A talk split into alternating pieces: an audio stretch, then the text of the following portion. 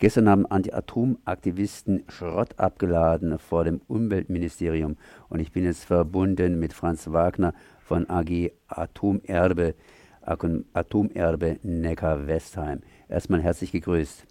Ja, guten Morgen. Wir haben hier Neckar-Westheim und Neckar-Westheim soll wieder ans Netz und ich glaube, das war auch euer Grund, weshalb ihr gestern da Schrott abgeliefert habt. Was habt ihr genau gemacht? Ja, wir haben Schrott besorgt auch bei einem Schrotthändler und haben den zu einer kleinen, zu einem kleinen Berg aufgetürmt vor dem Umweltministerium. Nicht um dort äh, auf Dauer zu entsorgen. Wir haben natürlich wieder mitgenommen, aber es war uns ein ganz wichtiges Symbol und zwar Symbol für den aktuellen Zustand im GKN 2. GKN 2 ist das, der zweite Block des AKWs in Neckar-Westheim. Jetzt soll dieser Block wohl wieder in der nächsten Woche ans Netz gehen, obwohl viele dieser Heizrohre entsprechend dünn, dünnwandig sind bzw. Risse haben. Ja, genau das ist das Problem. Der Block ist seit 29 Jahren in Betrieb, ging im August in die Jahresrevision und ähm, dann hat man festgestellt, dass es erhebliche Probleme an Heizrohren von den Dampferzeugern gibt. Das muss man kurz erklären. Ein Druckwasserreaktor wie Neckar-Westheim hat einen Primärkreislauf und einen Sekundärkreislauf. Die Wärmeübergabe aus dem Primärkreislauf in den Sekundärkreislauf erfolgt in vier riesigen Dampferzeugern, irgendwo höher als 10 Meter. Und äh, jeder dieser Dampferzeuger muss ungefähr eine Leistung von einem Megawatt übertragen, indem also das sehr heiße Wasser des Primärkreislaufs durch Rohre durchläuft. Diese Rohre befinden sich in dem Wasser des Sekundärkreislaufs, wie ein überdimensionaler Wasserboiler sozusagen. Und da wird dann die Wärme sozusagen durch die Rohrwand durchtransportiert. Ähm, um diese Riesenleistung da übertragen zu können, braucht sehr viel Rohre und sehr viel Rohroberfläche. Das sind pro Dampferzeuger über 4000 Rohre.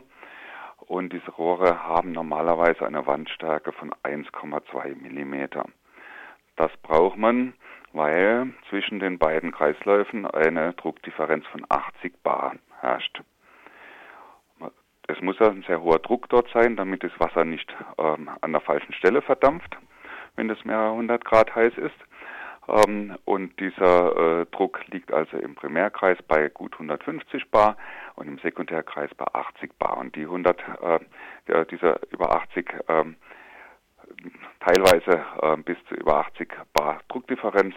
Die müssen also durch die 1,2 mm Wandstärke gehalten werden. Und jetzt hat man festgestellt, teilweise sind Risse drin, die sind so tief, dass die restliche Wandstärke gerade noch 0,1 mm hat.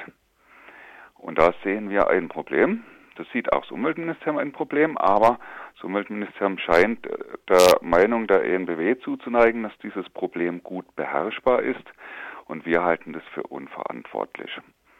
Das hat auch eine Vorgeschichte, dass man nämlich alle fünf Jahre diese Rohre überprüft ähm, mit technischer Hilfe, denn wie will man über 4000 Rohre in dem riesen Dampferzeuger einzeln inspizieren, zumal da Radioaktivität herrscht, also mit technischer Hilfe alle fünf Jahre.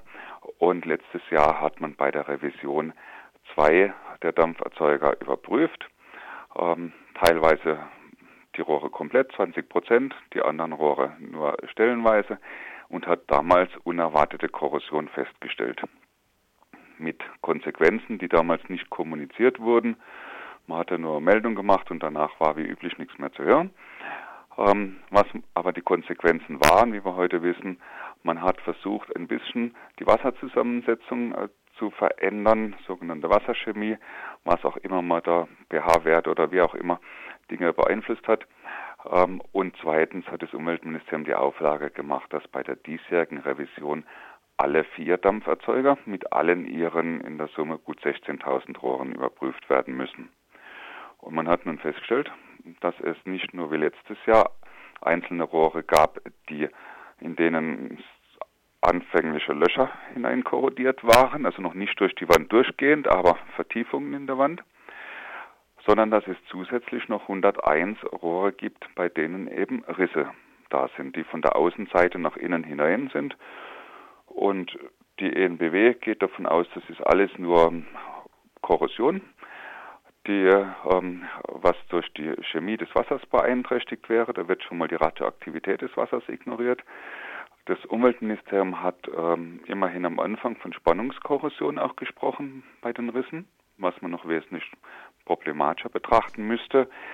Mittlerweile verlautbaren ENBW und Umweltministerium auf Nachfrage eher so, beides seien die gleichen Korrosionsmechanismen, sowohl die Risse als auch die Löcher. Ähm, und es sei chemisch bedingt und man sei jetzt dabei zu schauen, wie man das hinbekommt, damit es bis zum nächsten Jahr, bis zur nächsten Jahresrevision wieder durchhält. Und da gehen bei uns alle Warnlampen an, denn das heißt für uns ein Jahr lang Blindflug. In dem Jahr wird vielleicht mit den jetzt kaputten Rohren nichts passieren, denn die werden verstopft oder verschlossen am Anfang. Teilweise wird auch was hineingesteckt. Aber wer sagt denn, dass nicht in dem Jahr weitere Überraschungen auftreten mit ähnlicher Korrosion und dann möglicherweise es zu Rissen kommt? Und die offizielle Lesart ist, wenn eines der Rohre reißt, kann nichts passieren. Selbst da gibt es Zweifel dran. Ähm, das nächste Problem ist aber, dass durchaus bei vorgeschädigten Rohren ja ein reißendes Rohr andere mitreißen könnte. Ja, wenn das durch ausströmendes Wasser ähm, mit, dem, mit der hohen Druckdifferenz dann in Schwingungen gerät, vielleicht nach rechts und links schlägt, die nächsten Rohre trifft, dann könnten mehrere Rohre kaputt gehen. Und spätestens an der Stelle sind wir an dem Punkt, wo auch die im Betriebshandbuch wohl vorgesehenen Maßnahmen nicht mehr greifen können. Und dann hätten wir das Risiko, dass es bis zum Supergau gehen kann. Jetzt sind diese Risse da. Diese Risse dürften schon früher da gewesen sein oder sich relativ schnell entwickelt haben, da ja regelmäßig kontrolliert wird und zumindest von 1,2 jetzt auf 0,1 praktisch die Wandstärken hier runtergefahren worden sind. Ähm, ist, ist sowas relativ schnell passiert oder hat man da ganz einfach keine Meldung gemacht? Weil ich nehme einfach an, dass sowas peu à peu passiert sein müsste. Also man kann sich vorstellen, wenn irgendwo ein Riss passiert, dann kann es auf einmal sehr schnell weitergehen. Ja, man kennt es ja von einfachen Beispielen aus der, dem Alltag. Irgendeine Verpackung versucht man aufzureißen, am Anfang geht es schwer, aber wenn der erste Riss da ist, dann lässt sich leicht weiterreißen. Und so ist es im Prinzip auch bei Metallrohren. Wenn ein Riss schon mal angefangen hat, dann geht er leicht weiter. Ähm, und das Tempo kann weiter zunehmen. Das heißt, es ist eine sehr schwer kalkulierbare Zeitdynamik drin. Die Rohre, in denen jetzt die Risse gefunden wurden, wurden zuletzt 2014 kontrolliert. Das heißt, man weiß nicht, wann innerhalb der vier Jahre das Problem so entscheidend aufgetreten ist. Und da geht die ENBW hin und sagt, ja, wir haben Vergleichserfahrungen aus anderen AKWs. Wir können das abschätzen, ähm, dass die Zeitdynamik nicht so gravierend ist. Das halten wir einfach für gewagt, für ein Roulette-Spiel äh, zu sagen, Woanders äh, ging es nur in einem gewissen Tempo, also wird auch hier jetzt die nächsten zwölf Monate keine dramatische neue Korrosion auftreten. Das ist für uns ein Blindflug. Zumindest in der nächsten Woche geht das Ganze wieder ans Netz und Sie waren gestern vor dem Ministerium. Was ist da passiert genau, beziehungsweise wie hat man da reagiert? Waren viele Leute da? Also wir haben äh, eben diesen Schrottberg aufgebaut. Wir waren selber dann, war ja ein, ein normaler Arbeitstag, ähm, immerhin fast 20 Leute. Ähm, seitens des Ministeriums haben wir gar keine spezielle Reaktion erwartet. Wir haben gesehen, man schaut aus dem Fenster und ähm, betrachtet sich das Ganze, was wir da tun. Ähm, wir haben die Gelegenheit ähm, nebenbei genutzt, um noch Einwendungen in den Briefkasten einzuwerfen, wegen einer anderen Sache, wegen zweiten Abrissgenehmigungsverfahren für den Block 1. Aber ansonsten war von unserer Seite auch gar kein direkter Kontakt mit dem Ministerium vorgesehen.